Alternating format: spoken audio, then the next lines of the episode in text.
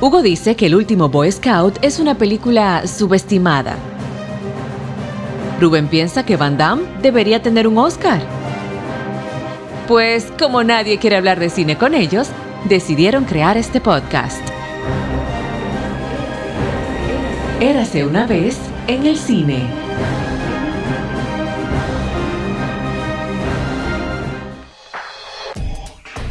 Yo no te voy a saludar porque tú siempre me cortas la inspiración. Es verdad. Y entonces vamos, vamos a arrancar así. No, claro. Vamos a dar la bienvenida ya al final. Ah, hey, loco, tú estás como Tarantino. ¿Tú te acuerdas cuando decimos el episodio ese de Memento?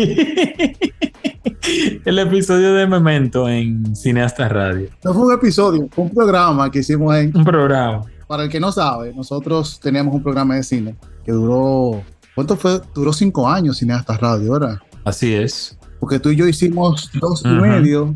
Tú terminaste como tres y algo. Y luego Edwin y compañía se quedaron como Edwin, Maracayo, los chicos de Cine Pendiente. Dancing, Smiling. Sí, yo pienso que Cineasta duró como cinco años en total. Entonces, cuando empezamos, yo pienso que ese fue uno de los primeros episodios que hicimos. Episodio no, programa. Fue hablando de la película Memento. Y Armando metió la pata un par de veces. Entonces, en ese episodio, como Memento, el que ha visto la película, es una película que cuenta desde el final al inicio.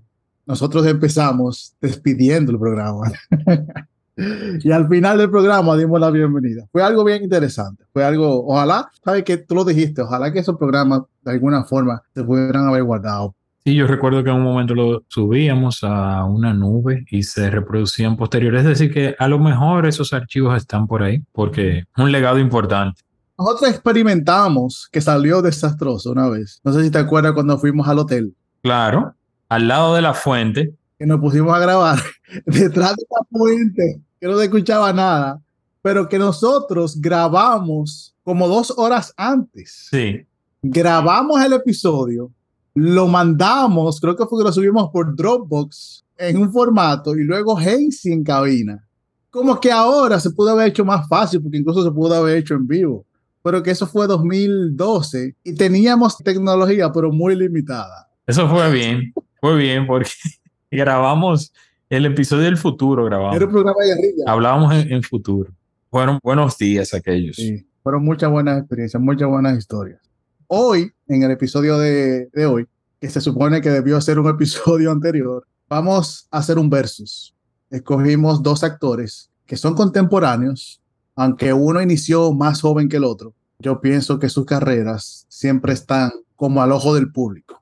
Son actores que yo pienso que rompieron el esquema de ser bonito y mal actor. Sí, Y aunque se había roto antes con Paul Newman y Robert Redford, por ejemplo, y muchos actores clásicos. Gary Grant fue un gran actor, James Stewart fue un muy buen actor, Errol Flynn también fue un actor. Como que en esa época de Hollywood se apreciaba mucho como tú te veías. Era otra época, obviamente, la vestimenta te ayudaba mucho, la forma de vestir y, y el estilo. Por eso es que yo adoro a Humphrey Bogart, porque Humphrey no era el más hermoso de todos, pero sí era el de más presencia. un flow. Sí, más flow. Y a partir de los 70 cambió un poquito ahí ya con la llegada de los Pacino, De Niro, James Caan, toda esa gente. Y estamos hablando de cine Hollywood. Y hubo una época que ser buen mozo era solamente como escaparate. Como, mira, este muchachito bonito, vamos a ponerlo en un papel, vamos a ver si funciona. Y si no funciona, sacamos el jugo y ya. Pero todos actores, y estamos hablando de Leonardo DiCaprio y Brad Pitt, son actores que rompieron esquemas porque sí demostraron que tú puedes ser galán, tú puedes ser un tipo que se vea bien, pero también tienes gran talento. Yo, y algo interesante de estos dos actores es que al menos DiCaprio no ha hecho lo que todos los actores guapos hacen, que es una comedia romántica. DiCaprio no tiene una comedia romántica. Yo creo que Brad Pitt tampoco tiene una comedia romántica. Bueno, él hizo Mr. and Mrs. Smith, Brad Pitt, en el 2005, pero tal vez donde tú vas, Rubén, y, y obviamente es muy cierto eso, es que, y lo leímos hace un tiempo, un artículo, DiCaprio no ha tenido que ponerse una capa o un traje y meterse a la ola de los superhéroes para ser la mega estrella que es. Los números están ahí Exacto. y sus películas son éxitos en la taquilla. Ese artículo, y sería bueno tal vez encontrarlo para discutirlo, que publicó una revista de negocios de cómo se comportaba la taquilla con DiCaprio, es súper interesante porque es, como tú bien dices, Sí, el cine siempre ha sido en efecto muy visual por el tipo de arte que es. La industria de Hollywood sentó esos parámetros muy temprano y la presencia o la apariencia física era un requisito 1A, tanto para los femeninos como los masculinos. Y los actores se hicieron de ahí, o sea, primero era el look y luego era lo que había debajo de ese look. DiCaprio y Brad Pitt han sabido navegar en las dos aguas porque han sido el niño lindo, fueron niño lindo y siguen siendo, pero también son actores de mucho peso y han girado sus carreras a papeles más desafiantes, papeles que tal vez sean también, vamos a decir, apuestas más grandes, no a lo seguro, como tú decías, de quedarte en la comedia romántica o el cine de acción. Eso hay que darle mucho crédito a ambos porque han navegado esa industria a su manera. Yo pienso que ellos han elegido papeles donde su apariencia se ha visto incluso en riesgo, porque Brad Pitt hizo Fight Club, hizo también su primera nominación al Oscar fue con 12 monos, y vamos a empezar a hablar, porque la idea de este episodio es no decir quién es mejor, que ya ahí sería complicado y caemos en gustos, pero vamos a comparar una carrera y vamos a dar nuestra opinión de cada película o de sus proyectos más importantes. Con 12 monos, que fue su primera nominación al Oscar, él salió de ese cascarón que se le quería imponer, porque recuérdate que cuando la gente lo conoce fue en Telma y Luis. Correcto. personaje de vaquerito que se quitaba la camisa y tenía el six pack. Pero vamos a empezar con Yo soy Tim DiCaprio. Ajá. Está bien, vamos a darle ahí. El señor Brad Pitt, que este año cumple ya 59, comenzó su carrera. Él nació en Oklahoma, chico de ciudad pequeña, campo. La típica historia norteamericana, el American Dream. Muchacho que sale de Shawnee, Oklahoma, diciembre 18, 1963 y comienza obviamente su camino al estrellato. Hay que ir hasta 1987 para encontrar un papel donde él no estuvo acreditado, pero comenzó su primera aparición en el mundo del cine y luego nos movemos con en papeles tampoco que no fueron acreditados en No Man's Land, aquella de el señor Walter Hill, Less Than Zero, que por ahí andaba su amigo Robert Downey Jr. Y hay que, tenemos que irnos para encontrar su primer crédito. Bueno, en televisión estuvo en 21 Jump Street, que ahí compartía con desdichado en estos días Johnny Depp. Johnny Depp. Y en cine, en 1988, The Dark Side of the Sun, papel de Rick. Ese es su papel acreditado en Hollywood. O sea, cuando iba acreditado, él tenía un rol, un personaje, las otras pueden ser cameos o personajes no acreditados. Aquí en The Dark Side of the Sun, él tiene el papel de Rick. Una película que yo no la he visto, pero es una película que no ha tenido ni- ninguna gloria. Él tiene un coprotagónico, o sea, es un papel de reparto importante ahí. En el año 1000 vamos a volver de nuevo a esta película que dije The Dark Side of the Moon de nuevo y es The Dark Side of the Sun 1988. Me tiene loco el, al- el álbum de The Dark Side of the Moon. Ajá. Entonces, Rubén, tú mencionaste el papel de, que él hizo en Thelma and Louise, que es de 1990, JD, que es, vamos a decir, el papel que ya sí le da el puntapié definitivo para que él comience a trabajar de manera más estable, porque ahí vino A River Runs Through It, Contact, California, aquella de los asesinos en serie, True Romance, Entrevista con el vampiro, 1994, California con K. California con K, y Legends of the Fall. O sea, en el periodo... Esa es mi favorita. De todos los.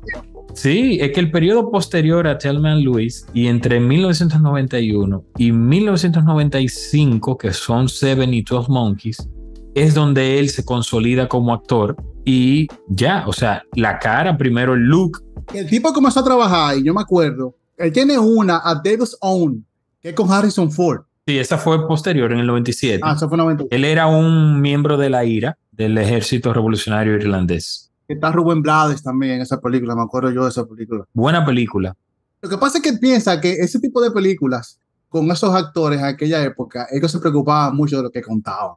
Y Brad Pitt, como tú dices, él fue elegido para esa película California con David Duchovny, Y Juliette Lewis, no me acuerdo. La recuerdo porque David Duchovny hace de un escritor que estaba persiguiendo a esta gente para contar la historia. Y es una película muy buena, creo que fue Simon West que la dirigió. Ese fue que desapareció también, Simon West, que era un buen director, desapareció totalmente. Dominic Siena. Dominic Sena. El señor aquí DiCaprio nació en la Meca, nació en Hollywood. Los Ángeles, California, el 11 de noviembre. Mira, en el medio de tú y yo. Claro. Pero en 1974. Él inició trabajando en la televisión, en la serie de televisión Growing Pains. Sí, claro. Crecer duele. Yo me acuerdo, tuvo unos papeles pequeños y luego saltó a las salas de cine con la película Critter Street. Eran los animalitos estos redondos. Ajá, claro. No podía ir al baño yo después que vi la primera de esa película, cuando vi el- la bolita esa en el inodoro. Hay una escena de una bolita en el inodoro y un gordo se sienta. Ay, Dios mío. Pero yo pienso que el salto a la fama, ya cuando la gente comenzó a ver el trabajo de este señor, fue cuando él hizo Arnie Grape en What Eating Gilbert Grape en 1993, donde hace un papel increíble. Y luego se reafirma su talento con la película y la poca conocida de Basketball Diaries, que ahí comparte escena con Mark Wahlberg. La gente no se acuerda mucho de esa película, pero en entre esas dos películas DiCaprio hace el papel de un adolescente atormentado en una por las drogas y en la otra en un joven parapléjico, Correcto. no con problemas mentales, él es parapléjico y comparte escena con Mr. Johnny Depp, en uno de esos papeles de Johnny Depp donde no se tiene que disfrazar, un papel sobrio y es una muy buena Es película. así. Y luego hace The Quick and the Dead. ¿Te acuerdas de esa película? Me, Sharon Stone. Oh, ese es Sam Raimi. a mí me encanta esa película. No solo eso, el Dream Team que estaba en esa película, porque está Russell Crowe, Russell Crowe. También está Jim Hackman, que hacía de villano. Está Sharon Stone, Ajá. está Leonardo DiCaprio. Y es una de esas vaqueradas donde tú notas el santo y seña de un director. Ahí tú te das cuenta que, que Sam Raimi es un director que tiene un estilo propio. Y es básicamente por el movimiento de cámara, por la música, por la agilidad que cuenta sus historias. Luego de ahí, luego que ya comienza a conocerse con The Quick and the Dead, el tipo hace Romeo y Julieta en el 96 De tu amigo Lurham. hace una que se llama Eclipse Total, la conozco. Hay otra que se llama Marvis Room, que sale con Diane West. Y en el 1997 le cambia la vida. Mm, Totalmente. De ser un actor que mundo le ponía el ojo porque se veía bien, porque era buen mocito, porque era esto. En el 1997 cambia su vida con Titanic. Exacto. Antes de que tú vayas al turning point de DiCaprio, primero tengo que corregir que No Man's Land es de Peter Werner. La estaba confundiendo con Last Man Standing. Yo te dije que fue el- uno de los primeros papeles de, de Brad Pitt no acreditado. Tengo que corregir eso. Pero ahora que tú vas a ese punto de giro de la carrera de Leonardo DiCaprio con Titanic, hablas del año 1997. Con Brad Pitt, obviamente le lleva en edad, fue, yo diría que el turning point no fue al nivel del de DiCaprio con Titanic, pero fue Thelma and Luis. Para mí ese es el punto de giro de la carrera de Brad Pitt en cuanto a lo que viene después de él. Continúa con Leonardo y el Leonardo posterior a- al barco. Titanic. Yo recuerdo cuando Titanic sale que todo el mundo se volvió loco con este señor, con Leonardo DiCaprio. Irónicamente, en República Dominicana, Romeo y Julieta se estrena luego de Titanic. Yo me acuerdo de eso. Porque DiCaprio comienza a despertar este interés. A ganar fama. Sí, yo me acuerdo porque yo fui a verla al cine y era ya post-Titanic, al menos en República Dominicana, aunque la película es 1996, un año antes. Luego hace El hombre de la máscara de hierro. Y yo me acuerdo que era como todo un escándalo porque, oh, ¿qué es lo próximo que va a hacer DiCaprio? ¿Qué es lo próximo? ¿Cuál es el próximo papel que va a hacer DiCaprio? Bla, bla, bla. Y elige El hombre de la máscara de hierro, que era con los mosqueteros, etcétera, etcétera, etcétera, donde hace un papel doble. Luego parece que baja un poquito la intensidad y se va con Woody Allen para filmar la película Celebrity. Y luego, me acuerdo yo que también estaba todo en la punta de eje cuando él decide irse con Danny Boyle a filmar la película La Playa o The Beach, basada en el libro de este director, ahora que ahora es director Alexander Garland. The Beach. Luego hace una que se llama Don's Plum. ¿Cuál es esa? Don's Plum. Yo no he visto esa película. Le debió un favor a alguien. Amber Benson, hay un grupo de gente ahí que está DiCaprio también. Toby Maguire. Oh, mira, yo creo que era porque estaba el pana de él, que es Toby Maguire. Pero esa película yo no la he visto. Hay un grupo de gente ahí que no sé. Pero a diferencia de DiCaprio, Brad Pitt sí se ha embarcado en proyectos, vamos a decir, con una vocación muy comercial. Obviamente hay que resaltar la saga de Oceans, Oceans 11, o Ocean 12, También la Troya de Wolfgang Petersen, que estamos hablando de Peplum, pero a nivel de lo que había logrado, por ejemplo, películas como Gladiador, rescatando ese género, se volvieron películas muy bien cotizadas y Brad Pitt se montó en ese barco, cosa que DiCaprio en su carrera no ha hecho todavía, como decíamos al inicio.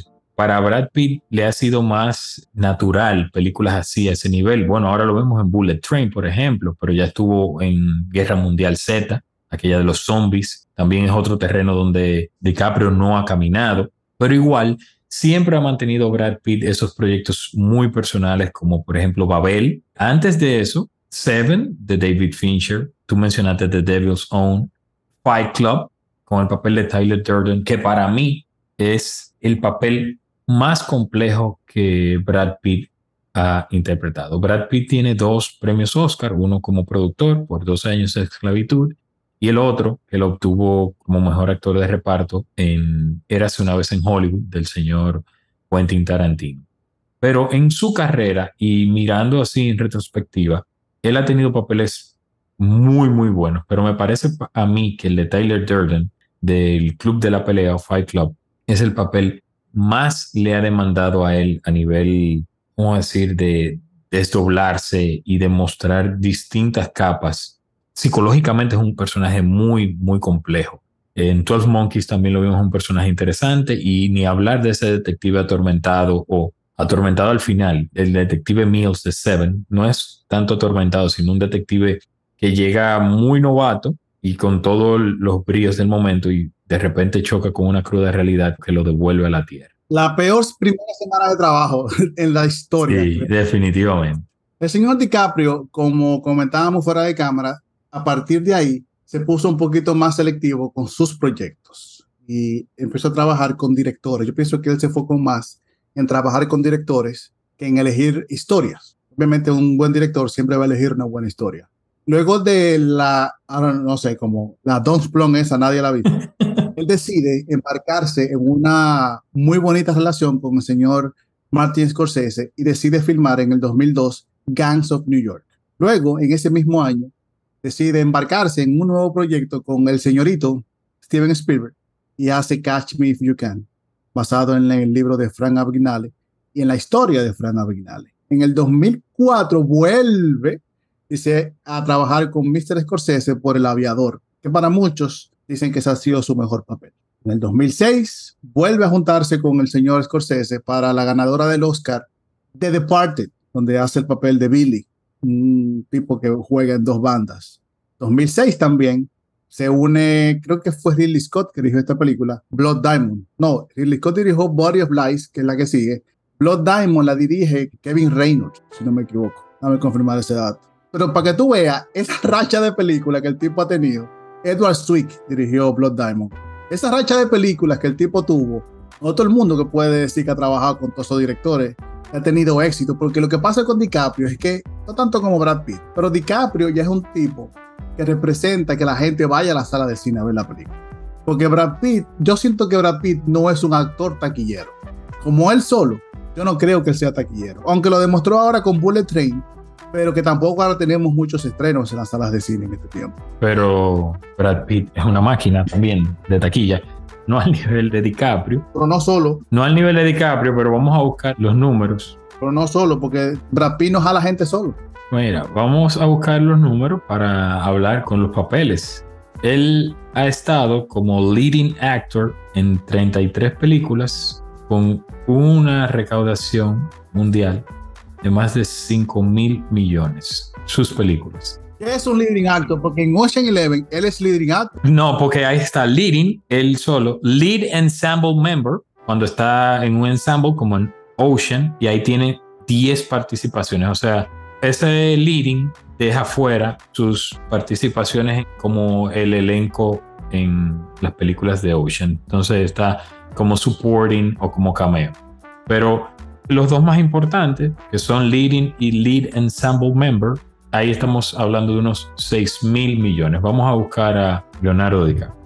Lo cierto es que en lo que buscamos a Leonardo DiCaprio, Rubén, hay una película de Brad Pitt que se habla muy poco, la de Andrew Dominic, Killing Them Softly, que a mí me parece que junto con el asesinato de JC James por el cobarde Robert Ford, son dos papeles que hablan de cómo también Brad Pitt en los últimos años fue cambiando la... Hasta ahora que llega Bullet Train, si tú te fijas, los papeles que le había tomado eran papeles más introspectivos y personajes no tan rimbombantes como aquellos de Ocean Eleven o Troya o Guerra Mundial Z, por ejemplo. Pero incluso mi papel favorito de Brad Pitt es el más sobrio de todo, el que hace Moneyball. Claro, claro. Y tengo que confesar que ahora que recuerdo, yo no he visto una película que él tiene en Netflix que se llama War Machine. War Machine. Yo no la he visto. No, ni yo tampoco. Mira, están cabeza con cabeza porque DiCaprio tiene 23 participaciones como leading, o sea, para box office, hablando de box office, y 4 como lead ensemble member o miembro de un elenco. La primera sumó a 6 mil millones y en la otra 6 mil millones 600, o sea, en total son 7 mil millones si sumamos ambas ha recaudado nada más, señor 7 mil millones. Lo que pasa es que Brad Pitt, yo pienso que mucho dinero que comenzó a recaudar fue cuando hizo la película de los zombies. Y DiCaprio, porque ha trabajado también mucho con Scorsese y han elegido proyectos. Y DiCaprio trabajó también con Christopher Nolan. Ellos no han estado en proyectos que han sido hechos pensando para hacer megaproyectos. No sé si me voy a explicar. Cuando Hollywood se sienta a hacer un Avatar, se sienta a hacer algo de Marvel, se sienta a hacer una mega producción, no se cuenta con ellos, porque cuando se inició la, franquicia de Marvel, se le había ofrecido a Brad Pitt que fuera Thor, pero cuando comienza a tener éxito la saga de Marvel, se necesitaba un actor más joven, porque ya ellos tenían la idea de que eran varios proyectos con este personaje y que ya iba, imagínate, ¿cuándo fue la primera de Thor? Fue 2011, por ahí, 2010. Ya hace 10 años que estamos viendo a Chris Hemsworth con el personaje yo pienso que es un ejemplo de que estos actores, junto con su calidad, básicamente su elección de proyectos, es que siempre están en el top of mind del público. Eso es lo más importante. Sin importar lo que hagan con su vida personal, porque esta gente, la gente sabe lo que hacen con su vida personal y importa poco si no están esperando su próxima película. Y para seguir con DiCaprio, hizo Body of Light con Ridley Scott. Luego trabaja con Sam Mendes en Revolutionary Road. Vuelve a trabajar con Martin Scorsese en Shutter Island se va a trabajar con Christopher Nolan con Inception, se va a trabajar con Clint Eastwood por J. Edgar, se va a trabajar con Tarantino por Django Unchained, se va a trabajar con Baz Luhrmann con por The Great Gatsby. Great Gatsby. Vuelve con Scorsese por El Lobo de Wall Street. Se va con Iñárritu con The Revenant, que es ahí que gana su primer Oscar. Y los dos han estado con Iñárritu, porque recuerdas Babel con para Brad Pitt. Con Brad Pitt. Después se va con Once Upon a Time Hollywood con el señor Tarantino de nuevo. Que hace pareja con Brad Pitt. Que hace pareja con, exacto, con Brad Pitt. Luego hace Don't Look Up, que fue la película del año pasado. Y ahora viene con Killers of the Flower Moon, que ya está en postproducción. Scorsese. Sí, con Scorsese, que se movió para Cannes. Iba a estrenar este año en Venecia, pero se movió para Cannes. También está en preproducción esta que se llama The, The Wagger, The Wagger, whatever y una que se llama Jim Jones, que esa es con otra vez con Martin Scorsese, pero The Wagger o The Wager, A Tale of Shipwreck, Mutiny and Murder. ¿Con quién es él? Ah, eh, Martin Scorsese. Sabes que con relación a Eras una vez en Hollywood o Once Upon a Time in Hollywood, el director Quentin Tarantino, Tarantino tiene esa particularidad. Recordamos, por ejemplo, cuando sacó a Michael Keaton y lo puso en Jackie Brown, Michael Keaton que venía por una baja de su carrera, otra vuelta para su papel de Pulp Fiction. Y ahora juntar a estrellas de ese calibre, porque lo que estamos recogiendo de estos dos hombres que han trabajado por más de cuatro décadas en la pantalla grande y manteniendo un nivel, porque no es tú ser longevo y tener una carrera con muchos títulos, es a ese nivel, porque de esas películas que hemos mencionado, todas son películas que han tenido un desempeño de muy bien a excelente en la taquilla. Y lo que logra Tarantino de juntarlo a ambos y le da el Oscar a Brad Pitt es algo que va a ser memorable. No sabemos si en su carrera ellos volverán a estar juntos. No lo veo por el tipo de proyectos que están tomando y tú has mencionado los proyectos que vienen para DiCaprio. No es imposible, pero sí, es, es interesante cómo Tarantino logró poner a estos dos muchachos que han sido íconos por tanto tiempo. Eso es como tú poner a De Niro y Al Pacino en su momento. Eso mismo hizo, hizo Tarantino. Hay una película que a mí me gusta mucho y se habla muy poco, donde junta a Brad Pitt con otro Brad Pitt de los 70, que es Spy Games. Sí. Es con Robert Redford. Es un peliculón, brother. A mí me encanta la película. Sí. Y yo siento como que no se habla tanto. Y Brad Pitt tiene muchos títulos así muy parecidos. Mencionábamos The Devil's Own, esta, 12 Monkey. La gente no habla de 12 Monkey. Bueno, y se habla poco por. Bueno, se habla de su papel, por ejemplo, en Burn After Reading, de los Cohen. A mí me gusta mucho ese papel que él hace ahí. A mí me encanta la película completa. Sí, es una muy buena película. Mencionamos lo que rápidamente yo mencioné entrevista con el vampiro, pero eso en el 94 fue una revolución. Primero por el elenco que tenía y lo que logró. Legends of the Fall, que a ti te encanta, es también una gran película. Entonces, mira ese año. El elenco que junta Edward Sweet en Legends of the Fall. Sí, es que mira, 94 entrevistas con el vampiro, 94 Legends of the Fall, 95 Seven, 95 12 Monkeys, Sleepers, que tampoco se habla mucho, es una película interesante. Estos niños que tienen un problema cuando se roba un carrito de hot dog hace, para hacerle una maldad a un señor, termina mal, terminan presos, es un reformatorio. The Devil's Own en el 97, siete años en el Tíbet del 97. Meet Joe Black, una de sus películas más queridas, más inquistadas en la psiqui popular, sobre todo las féminas. Being John Malkovich, The Fight Club en el 99. Y en el 2000 comienza una, esa racha que tú decías, Snatch, The Mexican, que me encanta esa película, de Gore Verbinski, Spy Games 2001 y Ocean's Eleven en el 2001. Ahí comienza el, la saga de Oceans y obviamente después Troya en el 2004, Ocean 12, Mr. and Mrs. Smith con su amada, ahí Dios, fue el nombre de la mujer tuya, la Angelina Jolie. Se fue con Terrence Malick. De directores, hablando de directores, el hombre estuvo con Terrence Malick en El Árbol de la Vida, que a mí me gusta mucho, una película que difícil, Moneyball y To Billy Bean. Y hay que decir que él ha puesto la voz en personajes animados como The Mega Mind y en Happy Feet también. Eso ha sido parte de la carrera de él. Incluso tiene un personaje muy pequeño y muy interesante en Deadpool 2. Sí, de Deadpool 2 tiene un personaje muy chévere. Y en Ad Astra, que a mí me gustó muchísimo también. A mí me encanta, a mí me encanta. Esa película del 2019, que fue víctima de la pandemia, Ad Astra, pero es una buena película. También el ritmo de la película no es un ritmo que mucha gente sigue. Es un problema familiar, es un problema de, de identificación paterna. Y no todo el mundo está en el ritmo de siempre, tú sabes, como seguir ese tipo de Te entiendo, te entiendo perfectamente. Más ambientada en el espacio. Porque todo el mundo espera que pasen muchas cosas en el espacio, pero no un drama familiar, como pasa con esa película. La Odisea de Roy yo le puse, porque es, es prácticamente la Odisea de él. Es una Odisea en el espacio. Él viene con un proyecto con el señor George Clooney, que está en preproducción, dirigido por John Watts, que dirigió una de las nuevas películas de Spider-Man, y ahí estará de nuevo uniendo esfuerzos con su amigo George Clooney.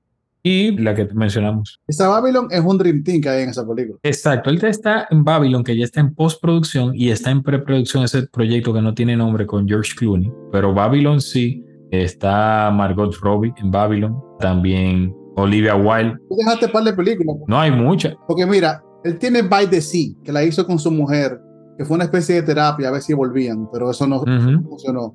Luego el tipo gana un poquito de peso para hacer Big Short. No sé si te acuerdas, en Big Short. Claro, The Big Short. Y luego hace una película muy insípida para mí, que se llama Ally, que es con Ay, con la, la, francesa señorita Marion Cotillard. Marion Cotillard. Esa película es súper insípida. Pero el tipo también tiene Fury, que es un divertida de Debbie Ayer, y tiene The Counselor, que era la dirige Ridley Scott. Aunque The Counselor, Esa no me gustó, The Counselor no me gustó a mí. hay mucha gente que la defiende. Yo tengo mis reservas con The Counselor. Yo también. Incluso él hizo, se te olvidó decir, para mí, la obra maestra de, de Quentin Tarantino, que es Inglourious Inglourious Basterds. Y previo a eso trabajó con uno de mis directores favoritos, que es David Fincher, en el curioso caso de Benjamin Button. Segunda colaboración con Fincher después de Seven y el curioso caso de Benjamin Button, tal vez una de las películas de ese año más taquilleras, sin dudas, 2008. Mira, pero ¿cuántas veces ha trabajado Brad Pitt con Tarantino? Dos veces, ¿verdad? Dos veces y dos con Fincher. Y dos DiCaprio también con Tarantino. Aparte de Samuel Jackson. Bueno. Posiblemente unos actores trabajado con él. Bueno, está Foster, el fallecido, que estaba en casi en todas sus películas. Está Michael Parks, que es su actor fetiche. Ha estado en todas sus películas. Obviamente roles de reparto, pero yo creo que Michael Parks ha estado en todas las películas de, de Tarantino.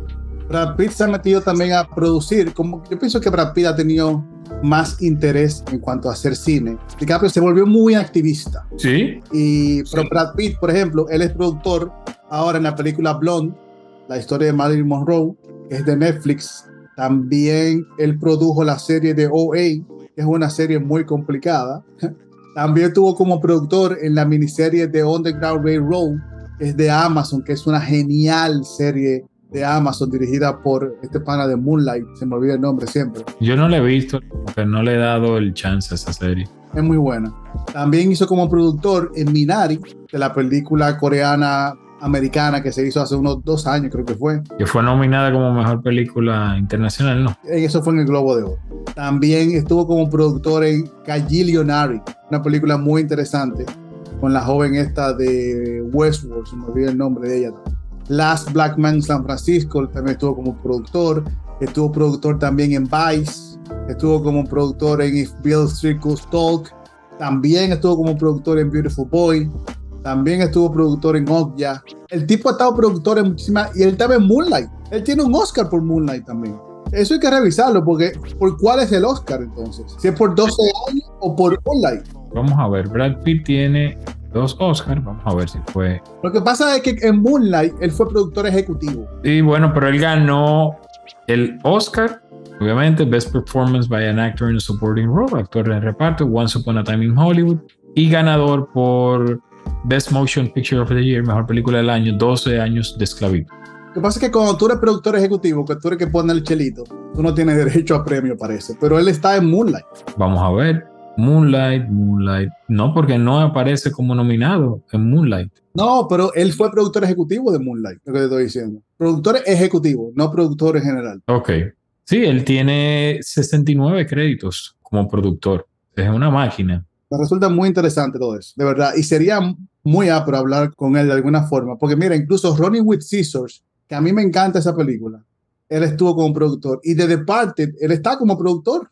Sí, y la que viene ahora, She Said, la que va a volver a remover todo el, el estiércol de Harvey Weinstein que sale a final de año, él está también como productor en She Said. Sí, sí porque el tipo, tú sabes el cuento que el tipo le entró a trompar a Harvey Weinstein. Él le nació a Gwyneth Paltrow. Le dijo, está volviendo loco, hombre del diablo. Y le entró a vejigazo. Sí. Es un cuento famoso en Hollywood.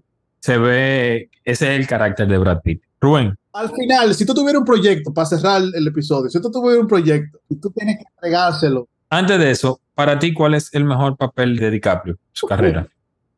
el mejor papel de DiCaprio en su carrera. Yo me iría con, diablo, qué, qué dura estaba. Yo me iría, y lo digo porque él navega en tantas aguas, yo me iría con el lobo de Wall Street. Yo me iría con eso, por tantas cosas que él navega.